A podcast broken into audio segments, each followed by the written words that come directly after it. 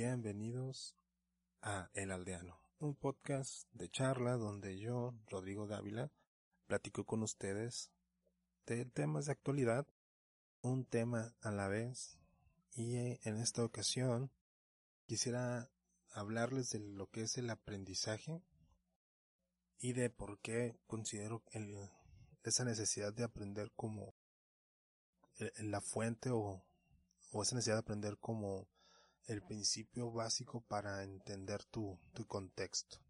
Y hablando de contexto, para ponernos en contexto, pues yo me dedico a la enseñanza o, yo estoy frente a grupo eh, en varios ámbitos, ya sea como profesor de aula, como maestro individual, como instructor o como conferencista. Y una de las cosas que me más me apasionan en la vida es dar clase o estar frente a grupo que es una de las razones por las que este podcast nace. Esa necesidad de, de charlar, de, de, estar compartiendo información y de estar siempre retroalimentándonos. Y es, esta, esta filosofía de aprender a aprender es, es lo que me ha llevado a, a lugares de conocimiento que ni siquiera yo pensaba que los tenía presentes, por decirlo de alguna forma. Eh, me explico. Cuando yo estoy dando una clase, muchas veces el, el que está escuchando o quien está recibiendo la clase no va a entender el 100% de lo que yo le estoy impartiendo. Por diferencia cultural, por diferencia de edad, por diferencia de contexto, por todo lo que implica el hecho de que sea una persona diferente que yo. Incluso que piense distinto, una religión distinta. Esto puede ser puede llegar a dos cosas. Una que te escuche, pero no entienda. Y la otra que te entienda, pero que no, que no, no lo lleva a un aprendizaje verdadero. O sea, hablando de las dos cuestiones no positivas. La positiva que te entienda y que ve que estás hablando y lo puede replicar.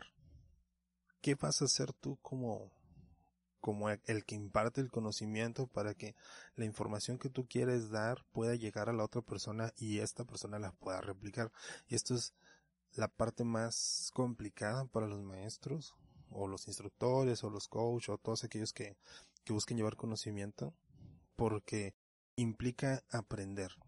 Y muchas veces los que tienen el conocimiento toman ese conocimiento como si fuera una verdad y ya no tienen una predisposición al aprender. Yo a mis alumnos, les pregunto cómo van en la escuela. Tengo alumnos de diferentes edades. Tengo alumnos de primaria, de secundaria, de preparatoria, de universidad y personas egresadas. Eh, a las egresadas, pues no, no les hago la pregunta, pero a todos ellos que siguen siendo estudiantes, sí les pregunto directamente cómo te está yendo en la escuela y la respuesta es muy repetitiva en el sentido de que me está yendo mal. Mi siguiente pregunta es el por qué y inmediatamente pues van a culpar al maestro, ¿no? Pues es que el maestro nos digo, ah, ok, y hago la siguiente pregunta, ¿qué estás haciendo tú para aprender? Y ahí es donde mis alumnos, pues revelan verdades que, que, son, pues, verdades para ellos, no, no son las verdades absolutas. Eh, no entienden lo que está diciendo el maestro. También no preguntan lo, al maestro que, que les está dando la clase con las preguntas adecuadas. Y aquí es donde los, yo le pregunto, y al no hacer las preguntas adecuadas, pues esto lo vuelve una situación de dificultad de, de, de comunicarse. Y esto no lleva a nada, no, no, la falta de comunicación hace que no, no exista un diálogo positivo.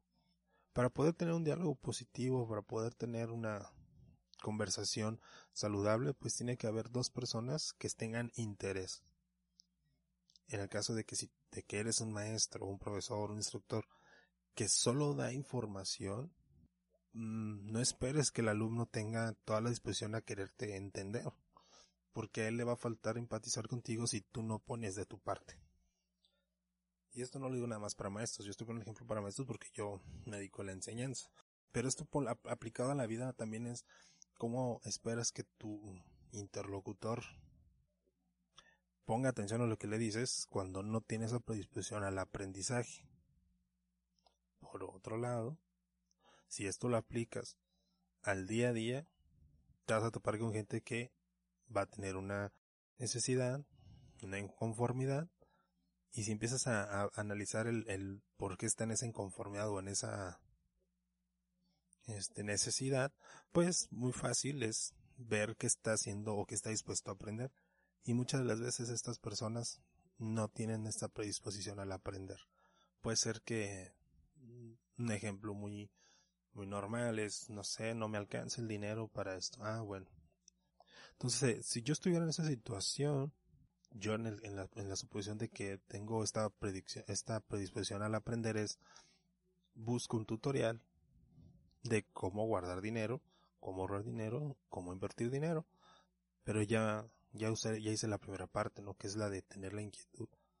Ahora, si el procedimiento es muy largo y muy pesado, que tengas que este, saber muchas cosas, pues ahí es donde una, buscas otra información más, más fácil de digerir o te pones y te aprendes cómo funciona el sistema o cómo funciona el software o cómo funciona eh, pues la actividad que te, lleve a ahorrar dinero. Lo mismo pasaría si tienes un problema para aprender tu materia lo mismo. Si yo estuviera en la situación donde tenga que aprender un tema es, primero veo que tengo una necesidad y como tengo esta predisposición para aprender, busco la información. Ahora, ya que tengo la información, me pongo a ver si es la que realmente necesito, si tengo que leer muchas cosas, o tengo busco, ya veo si, si le voy sacando jugas información. Pero todo nace de esta predisposición al aprender. ¿A qué voy con todo esto? Pues que si todos eh, los que tengamos esa facilidad para aprender vemos la a personas que que les cuesta pues los podemos apoyar y si tú eres una persona que le cuesta aprender te, invito a hacerte estas preguntas o cuestiones la primera es ver o el primer punto es, ¿qué es lo que no estoy pudiendo hacer? O qué necesidad tienes. El segundo es preguntarte a ti mismo qué puedes hacer para corregirlo. En este punto todas las respuestas pueden llevarte al fracaso o pueden llevarte a equivocarte o pueden llevarte a un sin respuestas. Y es lo correcto. Porque si tú no tienes información, probablemente la respuesta que te des no sea la correcta. Pero es el paso correcto a seguir porque empiezas a toparte con esa parte divertida del aprendizaje que es equivocarte y volverlo a intentar. Y la tercera pregunta es, o la tercera este, cuestión que tienes que hacer es, ¿qué es lo que realmente necesito? Porque ya cuando identificas una necesidad, por ejemplo, yo quiero aprender a tocar el violín. ¿Qué necesito? Pues un violín. Y luego, ya tengo mi violín. ¿Lo pudiste solucionar? Ok. Ahora, ¿qué necesito? Pues aprender a tocarlo. Bueno, esa es tu primera necesidad. Ahora pregúntate, ¿qué puedes hacer para aprender a tocarlo? Puedes ir con un profesional, te soluciona muchos problemas, pero si lo estás haciendo por tu cuenta es, ok, pues buscar información de cómo se hace. Ya que empiezas a buscar información, empiezas a volverte a hacer la pregunta, ¿qué es lo que realmente necesito? y te das cuenta que no necesitas aprender a tocar el piano, perdón, el, en este caso puse como ejemplo el violín, no necesitas aprender a tocar el violín. Porque aprender a tocar el violín es un resultado. Entonces primero tienes que aprender, sea, primero tu verdadera necesidad es conocer el violín. Porque cómo vas a tocar algo que no conoces. ahora, y luego ya después de que sabes cómo funciona el violín, te vuelves a darle punta bueno. ¿Y qué estoy haciendo mal? ¿Cómo lo puedo corregir? Y si no hay respuesta, te empiezas a dar todas las respuestas y si ninguna te es satisfactoria, otra vez vas a empezar a toparte con nueva información. Y te vas a dar cuenta que tu verdadera necesidad no era conocer solamente el violín, era conocer las partes del violín y dónde se ponen los dedos en el violín. Entonces ya tu necesidad no es tocar el violín, ni conocer el violín, sino ahora cómo colocar tus dedos en el violín. Y así vas paso por paso que no aprender, pero es un proceso largo entre más, entre más lo vayas desarrollando, te vas a ir brincando pasos, claramente. Hay cosas que se van a ir haciendo por, por, pues ya, por inercia, si lo quieres llamar de una forma, o van a ir simplemente siendo el resultado de tanta práctica. Ahora, yo, yo quiero poner, por ejemplo, mi propia experiencia en cómo se edita un video para YouTube. El primer, el primer punto es, necesito saber usar Photoshop, necesito saber usar Premiere.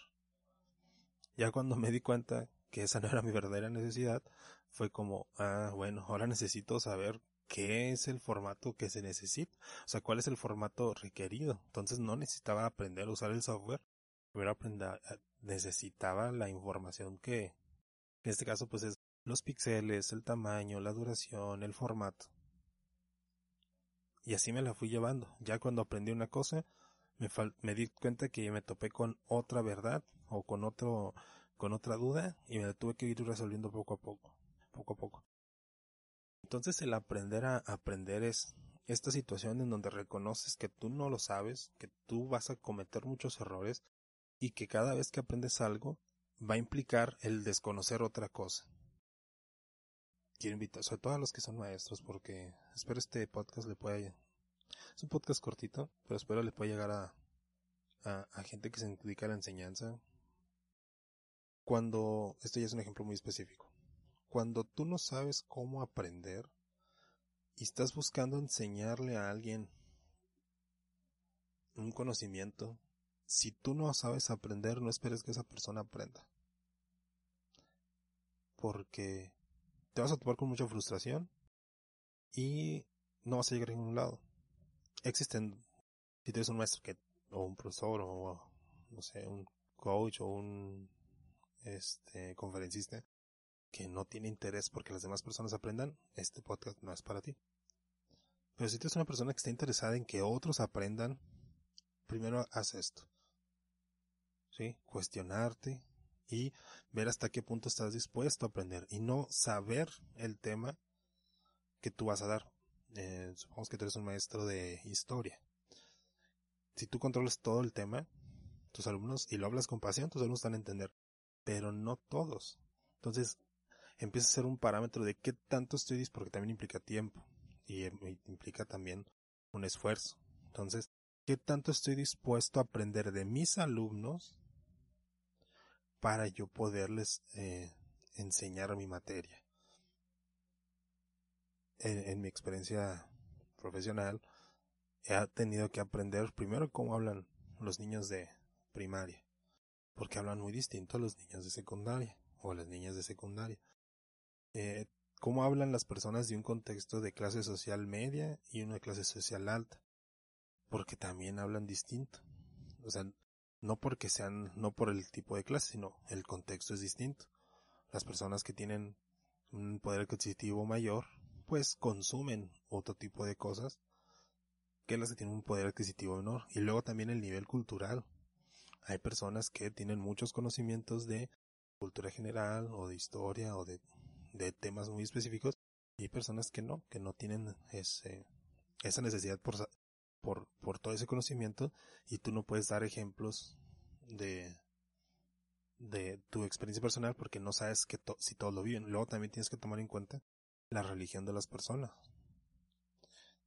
Porque tú puedes dar ejemplos y si ellos no tienen ni, ni idea de lo que implica, por ejemplo, si hablas de eh, referencias católicas, pues una persona que no tiene idea de lo que es el, este, la iglesia de Jesús, pues no te va a entender porque a lo mejor no, no sabe la referencia.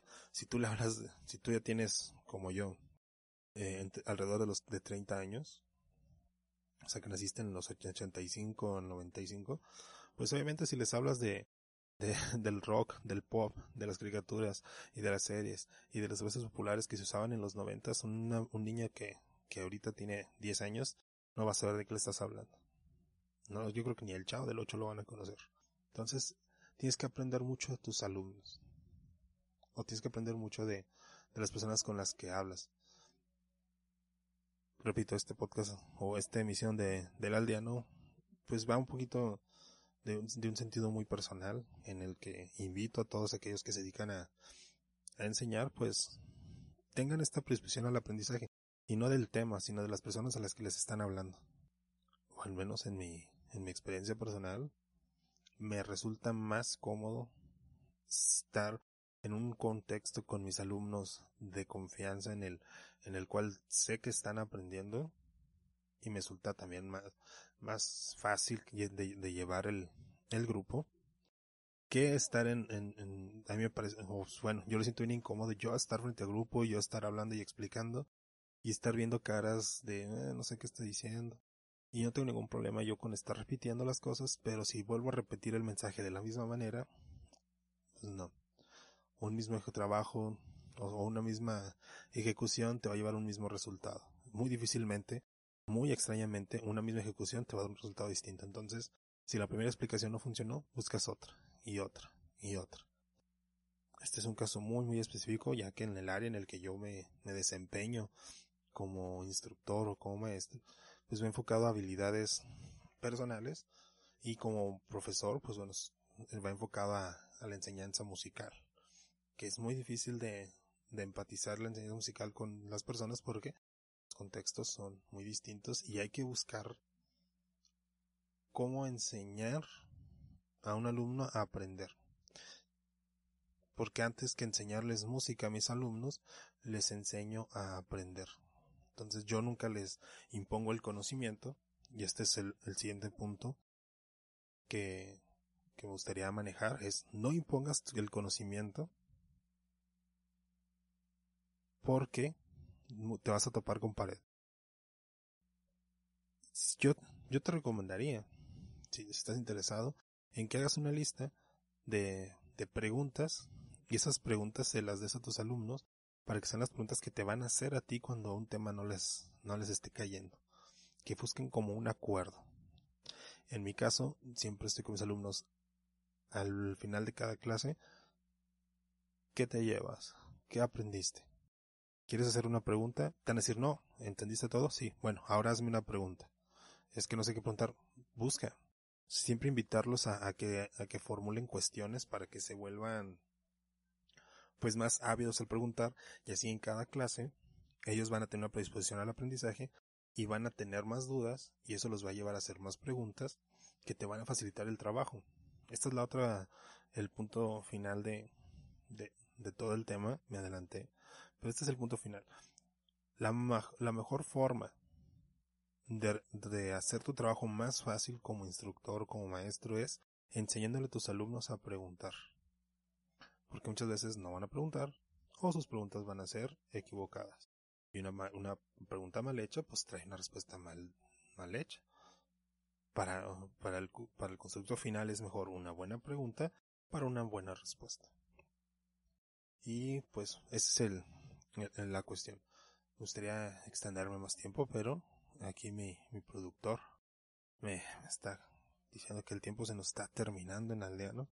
Y pues bueno, me gustaría resumir el tema con el aprender a aprender implica que no solamente te cuestiones tú todo lo que te está pasando a tu alrededor para que tengas esa facilidad de manejar más temas y más contextos y más cultura.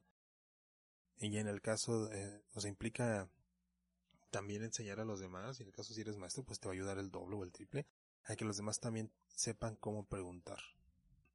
Cada vez que una persona llegue con un problema a tu vida y te llegue con una duda, primero platica con él y enséñalo a preguntar. A lo mejor la respuesta la tiene él mismo y no sabías que, y él no sabía que él tenía la respuesta. Pero esto también es un poquito de cultura de, de coaching que, que también ayuda bastante a, detectar estos temas de aprender a aprender. Ya hablaremos en otro tema de lo que es el coaching, de esas ventajas y, y desventajas que te, que te son para tu vida, pero bueno, no quiero entrar en polémica en este podcast. Por mi parte, en esta emisión de Aldeano sería todo. Sin más por el momento, gracias por escuchar esta emisión de Aldeano. Nos vemos en la próxima.